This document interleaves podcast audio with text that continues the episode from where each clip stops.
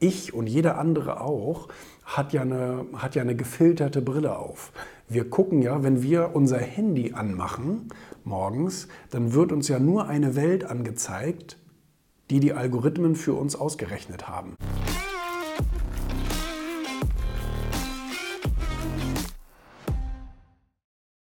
Das hatten wir gestern gerade. Gestern in diesem Online-Interview ähm, bei dem Martin kamen wir auf das Thema, ähm, ich weiß gar nicht, wie wir darauf gekommen sind, da hatte er gefragt, ähm, wie sich die Branche Erfolg und so, wie sich das alles entwickelt. Und ich hatte witzigerweise das mit Tobi auch schon mal in einem Livestream. Jedenfalls habe ich dann geantwortet, das kann man schlecht sagen, weil, weil ich und jeder andere auch hat ja, eine, hat ja eine gefilterte Brille auf.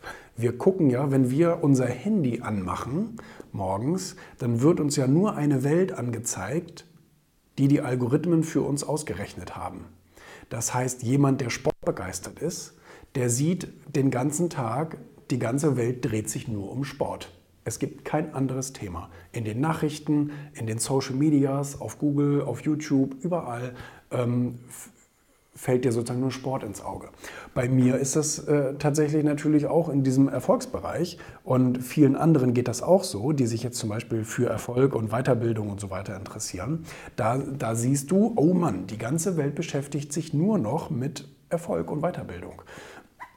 Äh, darauf kann man eben reinfallen, weil jemand, der sich sozusagen für keine Ahnung, fürs Kiffen interessiert, der sieht den ganzen Tag, Mensch, die ganze Welt beschäftigt sich nur noch mit Drogen.